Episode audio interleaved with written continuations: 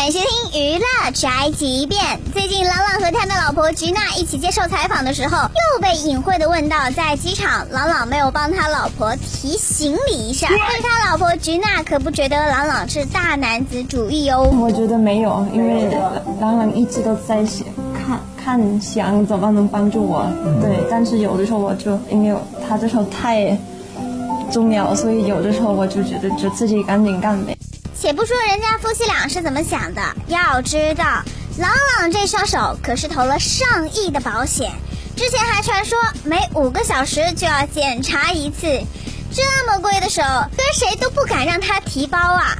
这就是本台饭桶发来报道，以上言论不代表本台立场。